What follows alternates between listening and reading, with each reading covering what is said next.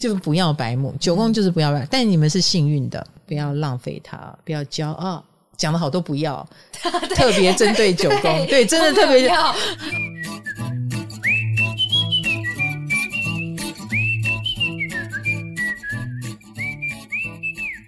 嗨，大家好，欢迎来到唐阳鸡酒屋。我们的九宫系列终于来到第四集了，最后一集终于。哎，我一我希望以后我们保持在三集，好不好？好。那因为讲四集，我真的觉得第一拖太久，第二压力好大哦。就是我我我觉得我们今天会变成四集的原因，是因为我们跟大家解释九宫的时候花了比较多的时间，有没有？第一集，所以我们第一集只讲两颗星。嗯，呃。还有一点就是，我们太阳以后会放在第一集说哈，我想这样就会省了很多很多的时间，我们就可以把它变成三集，所以以后我们讲到每个宫位就大概是三集啦，好不好？嗯，没错，哎，希望大家不要觉得哎，怎么越拖越长？我希望不要越拖越长，到最后如果变成每一集一颗星，待机就断掉了，不可能啦啊！好，我们终于来到。九宫的最后两颗星，很多人很害怕。他说：“老师，你是不是把大魔王放在最后两颗？最机车的是不是在最后一集？” 我必须这么说，不是，因为每一颗都很机车。你怎么这样讲？他们机车的方式不一样，所以没有最机车，好不好？只有更机车。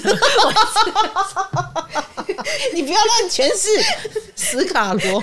我有在考虑，我再说一次，我有在考虑讲一宫或四宫，哈。那如果要讲四宫，我先提醒大家，你们赶快去看《美国女孩》，赶快去看，因为我怕她下片了。嗯。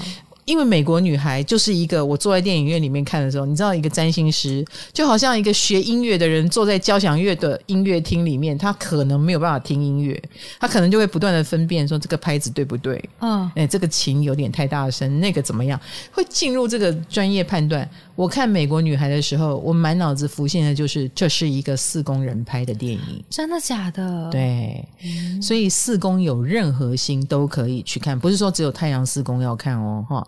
那你们看完以后，我们再来好好讨论，因为我会可能会拿蛮多他做案例的哈，嗯、所以你有四宫吗？有四宫的同学去看《美国女孩》哈。好，那我们进入九宫，我们九宫剩下最后两颗星叫做木星跟冥王星，来。你想先听哪一颗呢？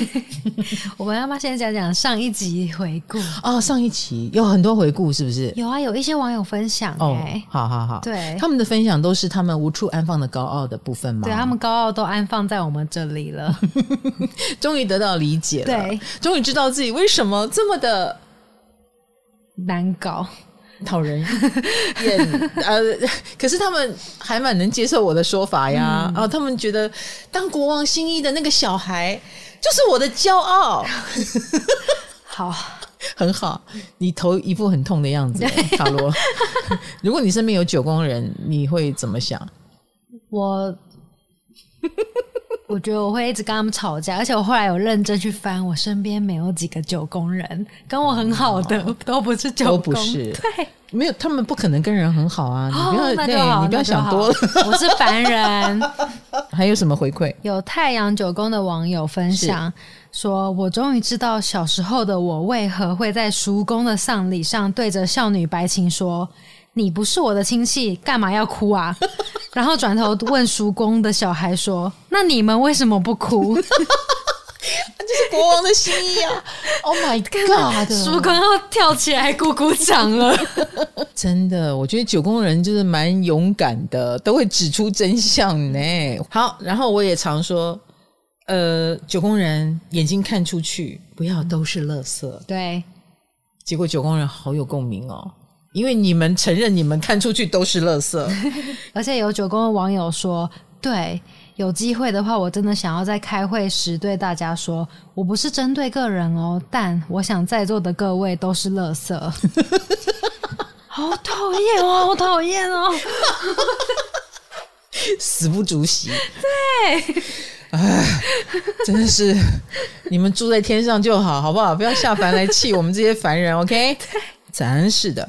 还有我们有提到海王九宫很可能会迷恋偶像，结果大家也很有共鸣。对，嗯，有海王九宫的网友说。老师，你说的真的吓到我了，我真的是个追星偏执者。嗯，原来这个也可以从星盘看出来啊！但真的是这种感觉耶，追星不只是追星，能从中得到很多能量。嗯、而且我常觉得，你们这些没有追星的人损失太多了，是你们的损失啊！果然，他们他们的世界我们不了解。那这种他们所感受到的就是神的力量嘛？嗯，呃，追星。啊，或追神，对他们来说就是那遥不可及的梦跟理想国度啊。他在追求来世，真的很神对他追求的是呃天堂一般的美好，所以他看得见那个天堂，我们却看不见。他觉得我们很可怜，这样知道吗？嗯、你不懂啊，真的不懂。是我们进去也会不会懂，所以，所以我们今天要进入的是这最后两颗星了，木星跟。冥王星，对，好可惜哦，为什么不是个人星？就是我们应该要搭一下，就是个人星又搭一下木星，个人星又搭一下。个人星是什么啊？个人星就是日月水金火，哦、这是个人星。对，所以下次要日月水金火的其中一颗搭上了木土，或搭上一个天王、海王、冥王。来，我们上次讲到土星。土星是一个在旅行方面很牢靠的人，或他们是有任务的人啊。嗯、因为木星、土星很容易被拿来比较啊，来做一个比较。其实我再一次的强调，木星跟土星其实都代表这方面的运很强。不要以为、嗯、对，不要以为说啊，土星来就是限制了我们的旅行运，不是的。嗯，反而土星在九宫的人，他一天到晚在出差啊，他哪有被限制？嗯、只是说他都是背负的任务，背负着压力。好，所以木星也是，木星跟土星就不一样了，完全的不一样。如果土星是一个很好的导游，土星出国都要写游记、写日记。如果土星就是马可波罗哈，来了一趟要把游记写出来。那木星呢？你觉得来了一趟，要把游记拍成节目播放出去？哎，这个思维还是太土星了。啊、No，No，不是。来木星九宫，大家发挥一下想象力，发挥不出来哈，他会去外太空。哎呦，有有，它的高已经不是什么一百楼跟四百楼。他直接到太空去了，太远了吧？所以他们就是太空人啊。嗯，哎，宇航员呢？啊，当然，可是不是每个人都是太空人、宇航员，所以他们很适合当什么？你知道吗？流浪汉，四处流浪，四海为家。没错，环游世界。哦、木星是放大，放大了海外。嗯、那你觉得呢？他的心就不是什么去外面看看，他是一天到晚在外面。什么样的人可以一天到晚在外面？没有什么牵绊的人呢、啊？就好像太阳九宫是国王的新衣啊哈哈哈，木星九宫是流浪汉，然后我就看到哎，耗子，耗子是木星九宫哦。嗯、呃，当然我讲的是呃，可能你有本质上很像流浪汉的一面，比如说很随和，到哪里都很 easy，公园也能睡。就就像我们的石原姐，石原姐，对，石原姐现在定居在我们公司。没错，没错，没错，是与恶的距离的编剧。是的，他现在不是什么，他咖啡厅也能写，家里也能写。后来到公司的财务部门，就坐在财务部门里面不走了，然后在里面写剧本。我还看到他还带瑜伽垫过来，就是。还有那个放，不是带漱口杯哦，而且木星九宫的人真的到处，他到处去哎哎，那这样子他们会不会比较随和啊？听起来蛮随和的。我来看一下，嗯，我觉得是随便吧。你要讲随和也好哦，你要讲随便也可以啊，他们身上都有这种还蛮大而化之的特质哦。哎，木星九宫，你把它想成他们自带一种射手能量，嗯。哦，所以也是有一点腔底，这样知道吗？腔腔、嗯、的，而且很敢做梦。嗯，我们说环游世界，很多人就焦虑了。我如果要你环游世界，而且我给你一年的时间，你会不会焦虑？嗯，可能会要计划呀。有的人会焦虑钱啊。我我那我我这一年中断，我回来还能不能接续我的工作？钱花掉会很多吗？花了这么多钱，我该怎么办？嗯，我们每一个很世俗的人都会被这个东西捆绑住。对啊，然后流浪，流浪很容易被欺负啊。我们睡公园行吗？会不会着凉？没有，木星九宫的人没在想这些，他们随遇而安。哦，哎，以前我有一次去旅行啊，然后我就遇到了一个木土星都在九宫的人，然后他就告诉我说：“哎，我跟你讲，我的旅游运真的很好。”他就跟我讲了各种的好，然后我就打开他的星盘一看，他木土星都在九宫。嗯，我现在就有点明白，我两颗星的能量都在他身上，他的确是一个很容易被外派的人。呃，他的每一次旅行也都会让他产生了一些工作上的机会，比如说他写的游记，后来就被编辑看上了，所以他就变成一个职业旅游家。嗯、他是领着钱去那边旅游，然后把它写成一本旅游书，好棒！哎，他的工作是这样。嗯，可是他的木星，那是他，那都是他的土星。他的木星展现在哪里？你知道吗？哪里？第一个，我们出国旅行的人都得包容他，就是。他是一个很自由自在的人哦，他会不会想要住一些背包客？嗯，他是他是一个背包客，哎，木星就是背包客，就是他跟土星不一样，土星可能要好好的订一个旅馆，然后约好时间地点，可是木星就是他可以有背包客的，呃，随遇而安。然后呢，我们到了一个不丹乡下，他。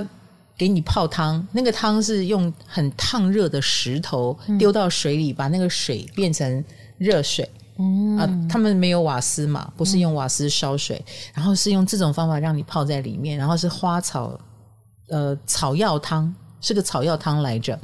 好，所以那个水看起来就很污浊。嗯、然后那个农舍呢，它砌起来的那个浴缸看起来也脏脏的。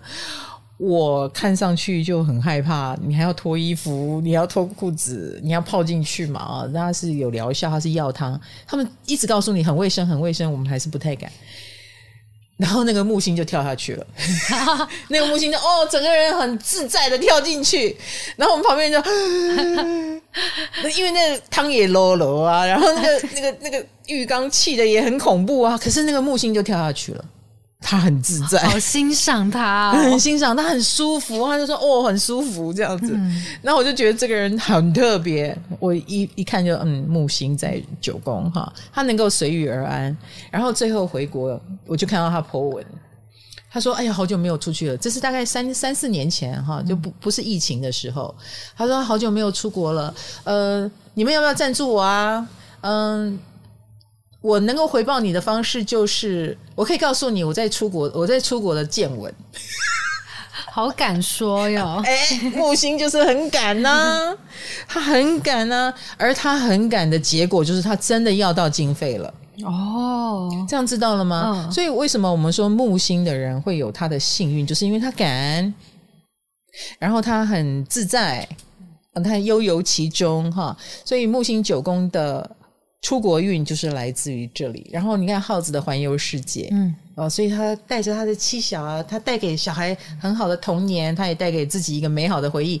然后疫情期间，我我告诉你，大家都很羡慕他，嗯，环游过世界。哦，对耶，你现在千金买不到环游世界，嗯，在那个时代，他环游了世界，我觉得真的太棒了哈。好，所有的木星九宫的人，他长得都像流浪汉吗？我觉得不是啊，他们的外表是正常人啦。好，请不要以为木星九宫的人就一定是流浪的基因。我我讲的是心灵，他们的心灵的开放度或接受度其实是蛮宽阔的。然后第二个，九宫也跟文化有关系嘛。嗯，而且我是不是说过九宫有幸运性？对，木星九宫的人都是幸运的，放大幸运，没错。这这个幸运跟你的学历啦，跟你的能力啦，有时候是没有关系的。有时候你只要展现出你的意志，跟你的嗯魅力，或者是跟你的志向，你展现的这个志向，老天爷就会呼应你。就像他很敢要，就会有人给，这样吗？是，是，所以他就可以把他的自我放大到极致。所以其实有一点像人生，总有一段时间是有中乐透的机会。嗯，所以你知道木跟土在九宫这件事情，我反而觉得土九是好的。因为土九的人会有额度的有限量的去使用他的幸运，他会收敛，是会收敛的。但是木九的人，我担心他没有收敛他的幸运，因为他们蛮容易心想事成，这就跟中乐透一样，嗯，然后手边就有一笔巨款，然后你可能就乱用，以至于有时候木九反而会让他。嗯、呃，就好像中乐透的人，后来反而会倒欠一笔债是一样的。嗯，好、哦，所以木九的人也要小心哦，你不要滥用了你的幸运。哎，那木星是放大，那也会放大他们的高傲吗？哎，我不觉得他们高傲，哎，他们很随和，你不要忘记了。可是九宫也是高傲吗？九宫是高傲，嗯，他们。呃，木九是高到一个程度，你感受不到它的高。他们是太空人，你不要忘记了，哦、就是已经到一个境界了，已经不是高傲了。是是是，太阳那种个人行星比较，你比较有感觉吧？啊，日啊、水啊、金啊、火啊，哦，这种高傲都很明显。嗯、哦，哎，木土天海冥。天也很明显，但是天是因为它真的太奇怪了，就是就算它很远，可是它奇怪的很明显，是是是是是。哦，所以为什么我说要调配一下的原因在这里？哎，那这个木呢，反而不会使人觉得他高傲，哎，反而使人觉得他们蛮悠游自在，在他们的世界里，他的世界就算你不了解，但你会很欣赏，嗯，比如说。我不会追随耗子去环游世界，但我很欣赏他愿意环游世界。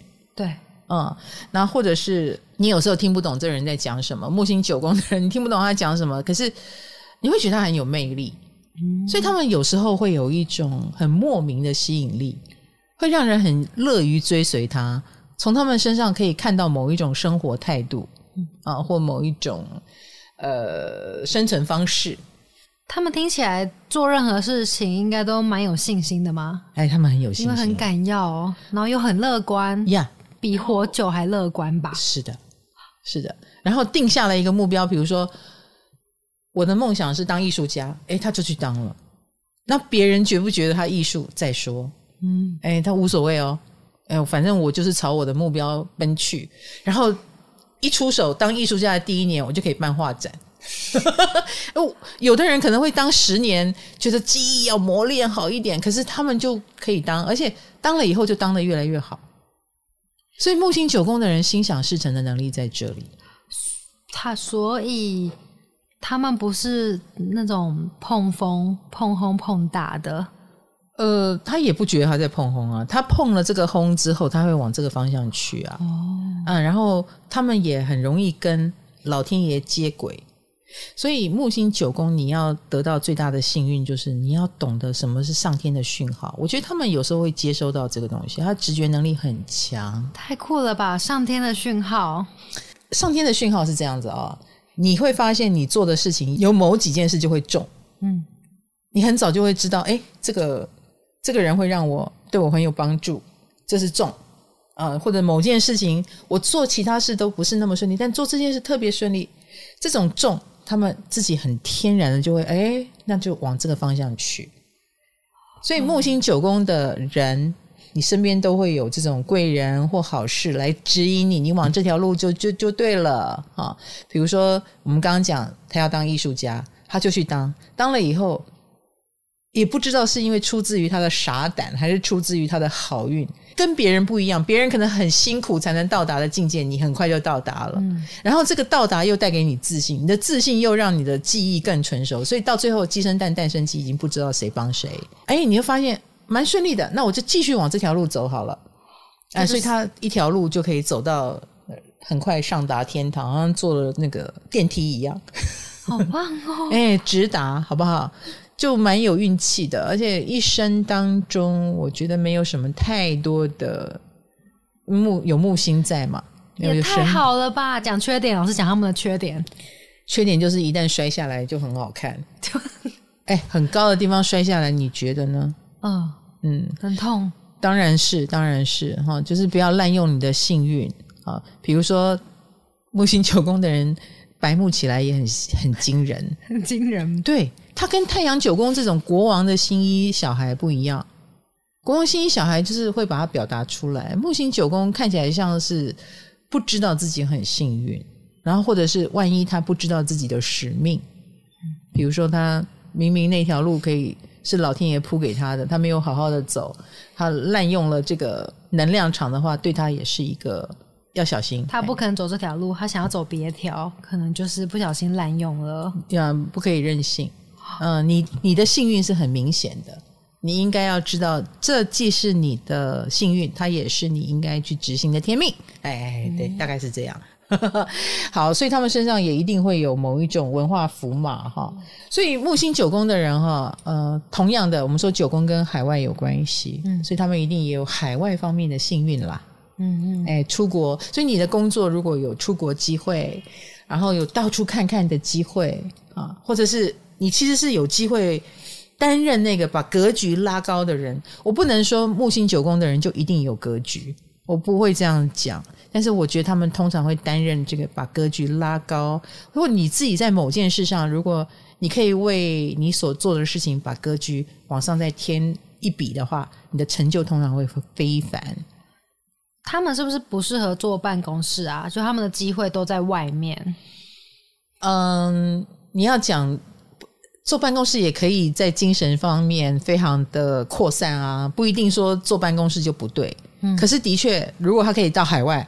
他可以再把格局拉高，哦，哎，比如说像我们的小丽啊，简丽颖，哎，她本来是剧场女王嘛，哈，对，剧场编剧女王，但是今天有一个机会，让她可以把她的在剧场界的能量用到了影视界。这就是格局有机会被拉高，一定会有人邀请他，因为木星来了，就是你有跨领域的机会。所有木星九宫的人，你是一个能够横跨各个领域，而且你很幸运，都有贵人带领你，所以做就对了，会成功，你就去做。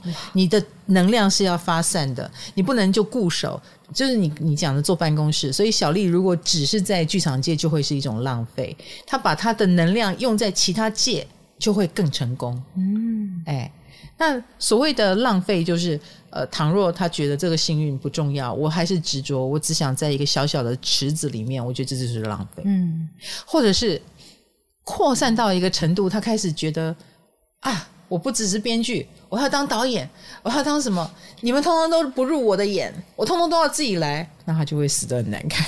哦、就是这样，太过自大。哎，对，不可以，不可以。但通常我觉得木星九宫的人不是自大，哎，木星九宫的人，你。去做那个蚂蚱头就好了。你最好就是做那个蚂，比如统筹啦、规划啦、顾问啦。哎，木星九宫的人都可以做得很好，因为他看得很清楚嘛，看得够远。哦，哎，所以可以担任各行各业的这个角色。嗯，统筹规划，做一个调节、监制这种很高的位置的人。老师那？因为太阳九宫会诚实过头，嗯，那木星九宫呢也会吗？白木啊，白。再说一次，白木，而且他们不知道自己会得罪人。我不会用外星人形容他们，但我会用不食人间烟火来形容他们。呃，不是说所有木星九宫的人都是高高在上，也有很多人吃了很多人间的苦，但是那个苦也多半都是因为他无法跟人好好的沟通。哦，比如说，很可能到。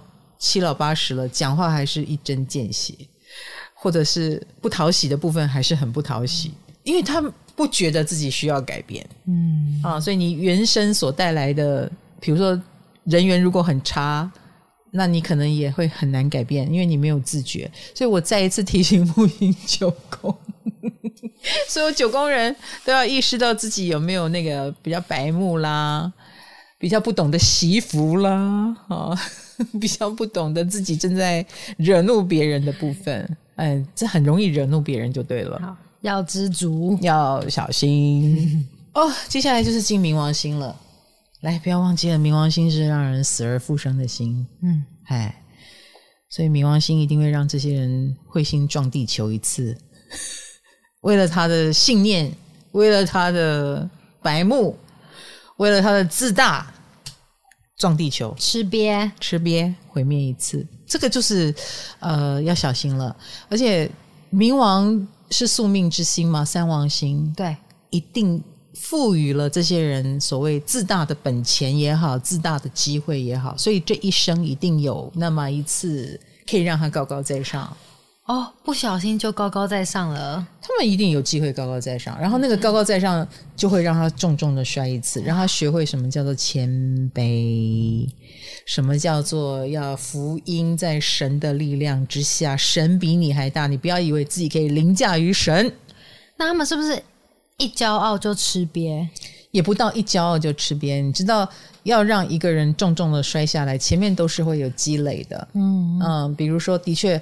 呃，会让一个人的个人意志高升，那就是什么呢？就是让你红嘛。所以冥王九宫的人有机会爆红，嗯，哎，爆红，所以就会忘乎所以，就会忘了我是谁，对，就会以为自己是神，哦，就会以为自己可以控制这个世界。嗯，我要你怎样就怎样，而且前面应该会有我要你怎样，你的确会怎样，嗯，一定有这么一个好运到。嗯，因为九宫是好运嘛，嗯啊，所以有这样的好运，有这样的呼风唤雨的能力。我要你生你就生，我要比如说他他自己也成为一个呃贵人了啊，比如说起来了嘛，让大家觉得你很棒嘛，所以我要提拔谁就提拔谁，我要谁死谁就死，然后呼风唤雨到一个程度，才会让你忘了自己是谁嘛，才会觉得我做什么都没有关系嘛。你有机会成为偶像，你有机会成为神，然后成为神的这件事，是足以毁灭掉你。这就是冥王星九宫的试炼。那我有时候常在想，如果上天给我这样的呼风唤雨的能力，我会不会忘记自己是谁？不要忘记，九宫是超我，九宫是我们不敢相信我们有这样的能力，结果你给我了，你真的让我有要谁生就生，要谁死就死的能力。这么个几次下来，我真的会忘了我，我也是个凡人。那因为冥王九宫把他捧太高了，没错，就是捧太高。所以我常常在提醒九宫的人要小心。我特别特别提醒的就是冥王星。我觉得其他星都还不至于摔死，但冥王星一定会摔一个大跤。这么严重？有，就是这么严重。他们会呼唤来。所谓的死而复生的能量嘛，那当然有几种可能，一个就是我们刚刚讲他自己作死的啊，自己作死。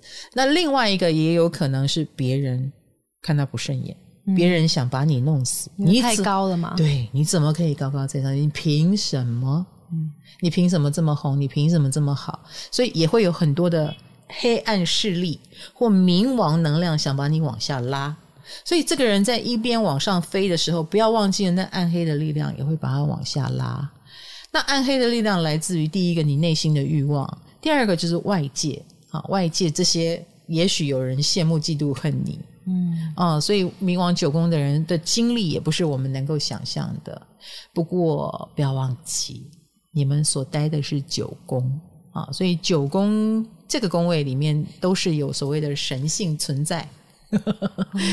对，所以你有多大的 power，你才会引来多大的反作用力啊！或者是你前面有多大的以为自己是神，你后面才会有多大的跌落神坛。他们一定要经历跌落吗？还是他们可以维持在稍微谦虚一点的自以为是就好？如果他们能够做好维持啊，小心使用这件事情，他就能够制霸。制霸，他就是神，这么强，他是有机会成为神的被封神。比如说了啊，我有认识一个呃女巫，哎，九宫也跟这个神秘学有关系。她虽然有很强的这种能力，但是她并没有自以为是，她就是把它当成是自己的工作，哎，然后兢兢业业，每天工作十二个小时。我觉得她在那个女巫界就制霸了，嗯。他并没有说哦，我要出来指导大家，我要谁生谁就生，我要谁死就是谁就死。他没有，他就到目前为止还没有摔下去。哦，或者是我有看过一些明星哦，金城武冥王也在九宫耶。你看他是不是封神了？他是不是制制霸了？嗯，他至今都是一个神话中传奇的人物。他也没有常出现，对，他也没有呃跟大家很靠近。这是他哎，神就是这样啊，神不能跟凡凡人太高距离。哎，他有做到哦。所以你如果没有自己去作死，你就不会死啊，你会有机会在一个制高点。嗯，哎，这样知道我意思？他成为所谓的男神女神哦。哎，冥王星很厉害的哦。那现在在嗯人世间努力上班的冥王星九宫呢？你知道吗？冥王星九宫，它有时候在加分方面哈，你如果能够善用九宫能量，比如说宗教信仰，能够给你力量。嗯我们总是能够在冥王九宫人身上看到哈雷路亚的力量、妈祖的力量、宗教的力量、哈信念的力量等等。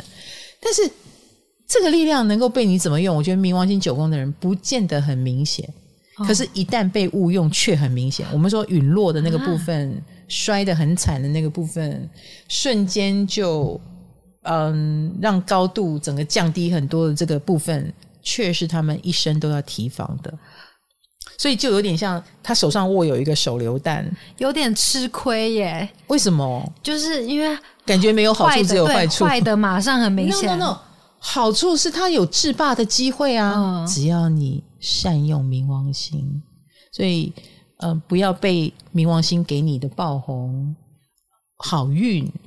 然后迷惑了你的双眼，以为都是自己的功劳。哦、因为冥王星它有一个诱惑，它让你变成一个神一样高度的人之后，嗯、然后你记得自己是人吗？就看你怎么面对了。对，所以你知道他给的礼是很大的。嗯，对，他给了你一个至高无上的呃成为那个神的机会。然后呢，哎，你有没有好好珍惜？神不能随便下凡，嗯、神不能太七情六欲或太自以为是。嗯啊，你就会忽然让别人发现你不是神，然后那个摔就会摔得很惨。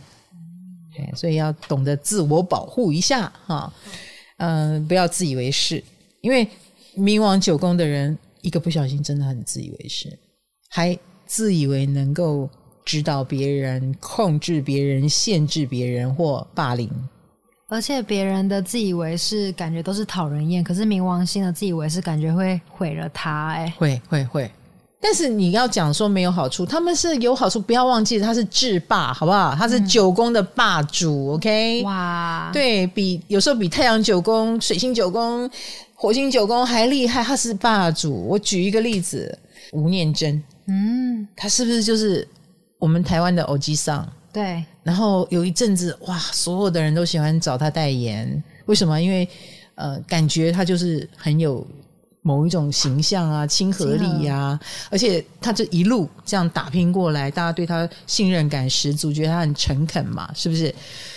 就他没有辜负了这个形象，哎，他没有辜负，所以他就能够红很久。嗯、那万一你辜负了呢？你就站出来，以为我可以控制全世界啊！你们通通都要听我的。当他如果露出这个样子，他很可能这个制霸的机运就消失了。幸好他一路都很懂得谦卑哈。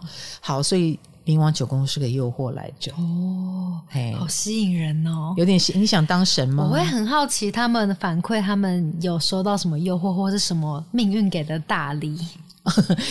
大礼或挑战哦，哦，或挑战。对一般的冥王九宫的话，你就是好好的使用，除非这个冥王星跟你的个人行星有关，比如说它跟你的水星、跟你的太阳、跟你的月亮、金星什么的有相位。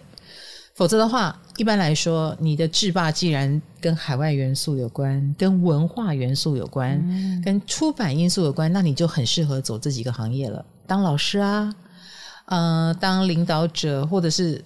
呃，你上班的公司最好有是贸易或外商，嗯、或你出国，你你教外语，你就是一个导游、旅游业都很好，你都有机会制霸哦。因为冥王星也是权贵，嗯，你都有机会成为里面的霸主或权贵，或在里面商机无限。我很少讲商机吧，对，我没有说太阳你一定要去上外商，对，可是冥王星就一定要啊，冥王星你就一，然后跟文化产业有关，开出版社、搞出版、搞翻译都会是很不错的，或者是搞理念，你会因为你的理念而成为那个学问那一套逻辑的一个霸主，或展现你的思想高度。可是老师，我查到一个是说，嗯，他们会对比较制式的教育制度会抱有怀疑的态度，哎，甚至可能到不屑的感觉耶。没错啊，哦，这是他们的高高在上吗？是啊，高高在上到不用靠你们，我也很有高度。这就是不好的发展了吗？不会啊，这不是不好的发展啊，哦、因为他们在任何领域里面都会有很好的发展。哦，就是他不用去迷信，就哦，你一定要从底下爬起这一套，他可以质疑体制的意义。嗯，因为他很可能以他的高度，他可以看出有些人就算念了书还是笨蛋。有的人不念书还是很聪明，他是可以看到真理的人。嗯，太犀利了。所以你你觉得他看到那么多笨蛋之后，他还会相信体制吗？嗯，他还会相信学历吗？好，所以你刚刚说他可能会去推翻这个东西，是因为他。呃，够拽，你也可以这么说。然后他们也很喜欢思考大的问题，嗯，比如说我们为什么降生在这个世界上？好好无聊哦，不会无聊，很重要，很哲学。他们就是一个会思考这个问题的人，以至于他会把他的思考也用在他做的很多事情方面。哦，所以他就整个人会呈现不凡，是因为他有思考。OK。嗯 三王星九宫的人身上都会散发这种很信念的力量，嗯，所以他们就很勇于突破你一般人突破不了的格局啊。九宫有格局，老师，那我还看到一个是说冥王星九宫的人，他的一生反而是要去克服他对一些知识的不屑耶。嗯，当他愿意臣服了，知识才会变成他的力量，没错，他也能改变世界。这个臣服哈，真的是很难，因为他们就算连进入这个学问，也是一种高高在上的方式。好啊，哎。比如说，我有一个朋友，他就进了那个什么玛雅系统，嗯，然后他在里面就很快就学会了，然后也成为这里面的大师。这样，你从他的分享的自在，你就知道他的某一根天线跟上天是通的。他不可能一个人不可能透过学习一下子就了解这么多，所以九宫的人都有一个天线啊，跟上天连通。然后他连通之后，我们都觉得哇，你好厉害。然后他就告诉你说：“我是来玩玩的。”啊，是不是很凡尔赛？对呀、啊，就是一种我们已经很佩服你了，哦、然后你还很拽这样子。嗯、不会不会，我还是觉得他很厉害。嗯，我还是觉得他他他是可以制霸的。然后，所以希望他不要只是抱着玩玩的心态啊！你要好好珍惜你那一根天线，他就是让你来这个世界，在这个部分制霸。哦，嗯。嗨，你也想做 podcast 吗？快上 First Story，让你的节目轻松上架，无痛做 podcast。有人说冥王星九宫的人考运很不好，哎，常。会考试的时候就遇到突发状况，动不动就拉肚子啊，或是要去考场的途中车子泡之类的。好，首先第一个，你们也不用担心这个了，因为我觉得冥王星就是一个制造危机之星。哦，他想考试就会有危机，有时候是这样，可能要让你看开。这个事不重要，所以它有物理性、有心理性的影响哈。物理性的影响很可能就是制造了很多让你不顺利的过程，嗯，然后慢慢的你也会发现，这那真的是不重要的事情啊。你你在很多方面都可以制霸，你何必在这里制霸呢？对不对？的确，那老师刚刚说冥王 冥王九宫危机嘛，嗯，那他们要出国旅游会不会也给他们带来危机？他们的出国旅游通常要要到他去出国。他就是去处理危机的人。你说什么海外的分公司有问题 之类的哦，或者是不是海外分公司，他自己可能就是海外分公司在台湾的 CEO，这样知道意思啊？就是外商在台湾的 CEO，所以他有处理不完的事情要做啊。这么忙哦？对啊，有很多危机要处理啊，或者是他经常要去做关闭、关闭跟重新开启。的这个事情哦，可能一个公司要关，要重新开设，要改变体质，这种任务就会落到冥王星九宫的人身上。所以这件事不是很讨好，也不是很容易，嗯、累，哎，很累。可是他们能够做得到啊，他们有很强的意志力，而且我们刚刚讲那个霸气，那个冥王星的控制能力都是十足十的。嗯，就是有他出马，大概他只要愿意发挥冥王星，没有搞不定的。好，所以其实跟九宫有关，我们冥王星九宫到这里就大概告一段落了哈。嗯、因为呃，当然这个冥王星如果跟你的个人行星什么日月水金火有相位的话，你的这个部分的表现又更出色啊。哦、这种制霸啦，这种在这里面呼风唤雨的这种能量就更明显。有相位，意思是说它有其他地方也有九宫的意思吗？嗯，这是第一个。哦、第二个是度数。哦，对。嗯，一旦度数对到了，比如说跟你的太阳，你的太阳在六宫，可是跟冥王九宫对到了，那这个冥王星也会运用到你的太阳身上，运用到你的工作领域身上。嗯，哎。不要忘记六宫是职场精英哈，那你精英的原因可能就是你把九宫的能量用过来哦，差不多是这个意思。嗯，好，所以我们只是讲冥王九宫，有的冥王九宫觉得我很正常，我很普通，我还没有到老师你说的这个境界，但是我期待你可以到这个境界。哦，他们是有本事的，有本事的，有本事的，有这个控制力，嗯，然后个性也很强势，这个是你要注意的，嗯啊，你可能是别人觉得很难控制的人。然后又控制不了你，因为你的确，你的确是能够完成不可思议的任务，哦，所以久而久之，大家也会放任你，因为你的确能制霸，你有这个能力呀，是不是？啊、嗯，好，所以我冥王星大概讲到告一段落，每一个人去好好体会木星也好，冥王星也好，到底对你影响了什么？有时候很个人，有时候倘若你有机会制霸到一个程度，你可以影响一群人。嗯，那么你要好好扮演这个角色哦，哈，不要过度自大，以至于陨落，爬得越高呃摔得越惨，差不多。我觉得这是九宫要注意的地方，所有九宫都一样。嗯，你的心智很高远，结果你在叔公的葬礼上说了那个话。这个心智高远，就很可能反而让你被扇两巴掌，是不是？一样的道理？被扇了，对对对，就不要白目。九宫就是不要白，但你们是幸运的，嗯，你们都一开始就比别人拿到更多的筹码，你们有当自己的机会，很恭喜你们哈！但要善用它，不要浪费它，嗯、不要骄傲。好，我好讲的好多不要，特别针对九宫，对，真的特别要，因为他们太多了，太多了就有浪费的迹象，所以我才会一直提醒，因为我的个性是比较保守的。嗯，好，老师，那很多到底是什么东西？拍谁拍谁？老师，很多同学问，会不会越多颗星在九宫越容易骄傲讨人厌吗？还是一颗就够了？一颗就够了，真的。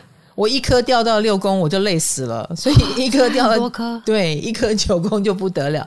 很多颗的话，不过我觉得很多颗的人就会很自觉哦哦，因为他骄傲的很明显，很明显，所以他有机会很自觉，很自觉之后，如果生命很不顺，他自己也会小心啦。哎，很多颗反而多到一个程度，谦卑起来了呀呀呀，知道要演一下谦卑嘛，哦、是不是？哦。好，老师，那灵魂拷问，好，如果有机会让你选择拥有一颗九宫，你会想要哪一颗新的九宫？哎呦，救人哦！这么不想要？土九，土九，我要土九哦、嗯，我要土九。哦，你你愿意很痛苦的，被压抑的？没关系，反正出国。也可以很少啊，我们也不是天天在出国啊，哦、有个土星在那边不是很好吗？哦、九宫是一个幸运的宫位，土星落在这里还是幸运的。哦，哎，所以我愿意土星落在九宫。哦，你愿土星，你不要木星。哎，我没有要当流浪汉的意思，谢谢，谢谢。而且我是一个有点平常就有点自大、骄傲，对骄傲的人，然后我木又落在这里，我不见得会通过挑战，真的，我吓死我了。好啦。加油喽！嗯、木星就是天生心灵自由自在的，有流浪汉体质的人；冥王星有制霸的能力，当教主的机会。但是你们的课题，你们自己心里有数哦，好不好？那我们下一次不知道讲什么宫位啊？我还我真的很随性啦，好，各位不要怪我，可能一宫，可能四宫啊！我要提醒大家去看《美国女孩》，趁她下片之前哈，因为我。讲四宫的时候会用到，那就这样子喽。唐阳鸡酒屋，我们的宫位系列，下一次见，拜拜。